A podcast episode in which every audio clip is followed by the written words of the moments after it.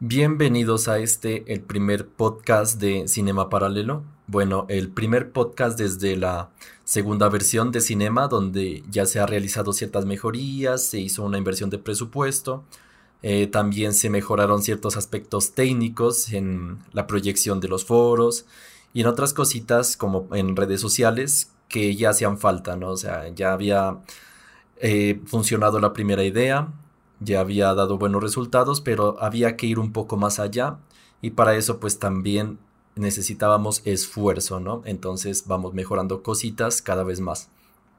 Les recuerdo que este podcast tiene la intención de acompañarlos mientras ustedes hacen sus labores del hogar o mientras están haciendo sus trabajos, mientras están en sus proyectos o si alguno está jugando videojuegos o si están en el transporte público o algo así, tienen unos minutos conmigo y así conocer un poco más sobre cine. En este episodio les iba a hablar sobre un tema que ha desatado bastante polémica entre este medio, entre los conocedores del cine, y es que algunos afirman de que el cine no va a volver a ser lo que era antes. ¿A qué se refieren con esto? De que el cine como tal, o sea, la acción social que conlleva todo esto de ir a una sala de cine, que puedes ir con tu familia, que puedes ir con tus amigos, con tu pareja, y ver una película, disfrutar un momento juntos. De hecho, algo curioso respecto a esto es que yo lo hablaba con unos amigos y en muchas salidas sociales que se sale, como habíamos dicho, con nuestros seres queridos, no importa tanto la película como tal que uno va a ver, sino que importa más la actividad como tal, el reunirse para ir a ver una película. Incluso muchas veces se asiste a la sala de cine con desconocimiento sobre qué están exhibiendo en ese momento, sobre eh, qué hay en cartelera, no lo saben, uno se viene a enterar ya en el lugar, en el cine. Lo importante no es la película como tal, sino pues el reunirse y todo esto que viene detrás vale la pena también decir de que yo no soy una persona que asiste mucho al cine. Yo voy una vez al mes, al menos, cuando hay una película que me interesa realmente, cuando hay algo que me llama la atención o que es algo que yo estaba esperando.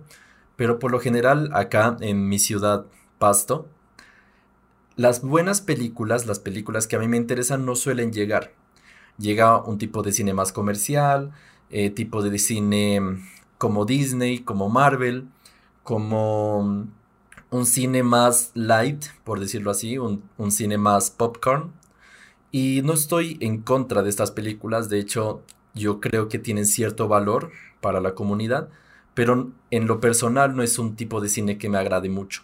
Entonces por eso mismo no, no asisto tanto al cine como a mí me gustaría.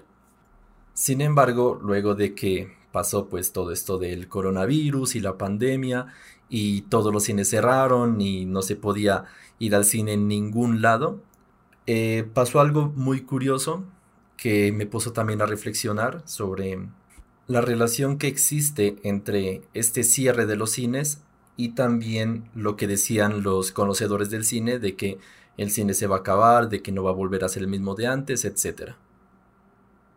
Y es que cuando por fin se pudo ir al cine, cuando abrieron las salas de cine, lo curioso fue de que no había películas buenas. Y no me refiero a películas eh, buenas de, en calidad como pues películas que serían nominadas a los Oscars o a los Globos de Oro. No, no, no. Me, me refiero a películas comerciales buenas. No había. De hecho, productoras como Sony, Paramount o Universal frenaron en seco y no sacaron nada interesante durante ese tiempo, durante ese tiempo que las personas pudieron ir al cine. De hecho, la única que se arriesgó fue Warner con Tenet, con esta película de Christopher Nolan, que sí se lanzó en el cine, pero que no recaudó ni por lejos lo mismo que recaudaría una película de ese tamaño, o sea, una película de Christopher Nolan, una película enorme que cuesta mucha plata hacer, no recaudó ni de lejos lo que ellos esperaban. Y aquí me gustaría también abrir un paréntesis, que creo que ya se da un poco por entendido, pero sin embargo me gustaría hablarlo, es que ¿por qué las productoras no sacaban películas cuando apenas reabrió el cine? Porque no era tan rentable, porque era si bien el cine, mejor dicho, es un negocio riesgoso, donde haces una inversión enorme de dinero y luego lo lanzas al público, pero no tienes una garantía de que te vaya a ir bien, de que vaya a ser un, un, un éxito. Entonces por eso mismo no es bueno arriesgarse, no es bueno tomarse a la ligera algo que conlleva tanto dinero detrás. Por lo mismo las productoras no se arriesgaron, eh, siguieron, o sea, si bien sacaban películas, eran películas un poco de la B, un poco malitas, con presupuesto bajo. De hecho, el cast, los protagonistas también eran personajes poco conocidos, no traían a lo mejor de lo mejor. Y bueno, pero por esto es que esos expertos están diciendo que el cine va a morir. No realmente. Lo que yo pienso es que Netflix, desde su lanzamiento, siempre ha mordido una parte muy grande de ese público que iba al cine. Para muchas personas les pareció mucho más cómodo poder pagar una membresía al mes, que también en términos monetarios es mucho más económico que ir al cine cada tanto, cada semana.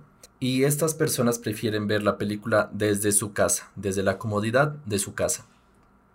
Netflix lleva activo aproximadamente 13 años y en ese tiempo, hasta la actualidad, ha logrado acumular una cantidad de 180 millones de suscriptores, que es una cifra inmensa. ¿Y esto qué nos dice? Nos dice que cada vez más las personas logran sentirse más atraídas hacia ver una película por Netflix que salir a verla en el cine. Lo que hizo la pandemia fue solo acelerar este proceso y las productoras empiezan a notar estas tendencias que tiene el público a consumir el contenido digital por encima de ir al cine como tal. Entonces, ¿qué pasa? ¿Qué comienza a pasar en la industria? Lo que pasa es que estas productoras empiezan a sacar contenido digital, empiezan a sacar plataformas por streaming y empiezan a salir estas propuestas como Disney Plus, como HBO Max, como Amazon Prime, como Hulu. De hecho, si no me equivoco, también Apple estaba considerando, o no sé si ya lanzó, su propia plataforma de películas. Y se empieza a generar este contenido que si bien es mucho más económico, es de mucho menor inversión que las enormes películas que se lanzaban en el cine y también es menos arriesgado. Es menos arriesgado porque la persona ya está pagando una membresía, o sea, tú no tienes que convencer a esa persona para que compre tu boleta, para que vaya a ver tu película, sino de que la persona ya la tienes enganchada, la persona ya puso la tarjeta y, listo, o sea, eso se va pagando y ya lo tienes, por decirlo así. Y en lugar de pagar entradas se comienzan a ver cosas como lo que pasó con esa plataforma de Disney, que al tener los derechos de, de Fox, al tener los derechos de Marvel y estos temas, entonces empiezan a quitar ese contenido de Netflix para ponerlos en sus propias plataformas. Eh, por ejemplo, un ejemplo así muy malo, si tú quieres ver las películas de Los Vengadores, ya no las puedes ver en Netflix. Tienes que irte a Disney Plus. Y si tú quieres ver las películas de DC, ya no puedes verlas en Disney Plus porque ellos no las tienen, tienes que ir a HBO o a Amazon Prime.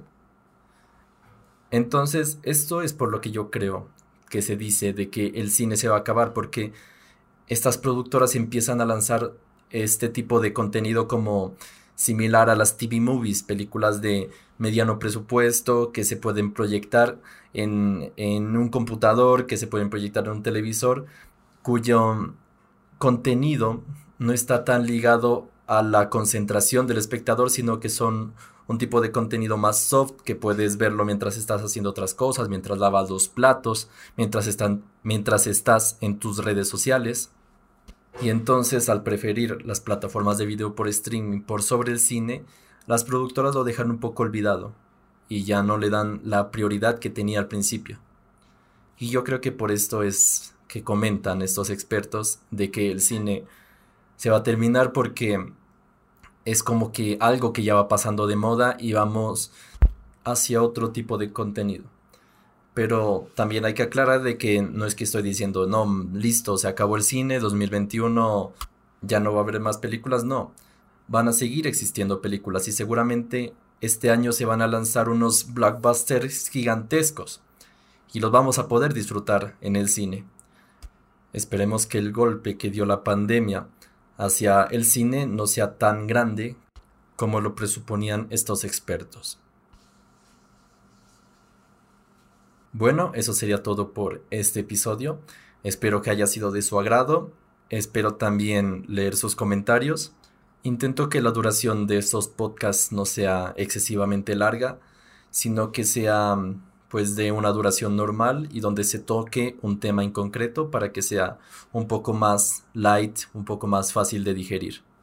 Y bueno, no siendo más, me despido y espero que nos encontremos pronto. Hasta la próxima amigos.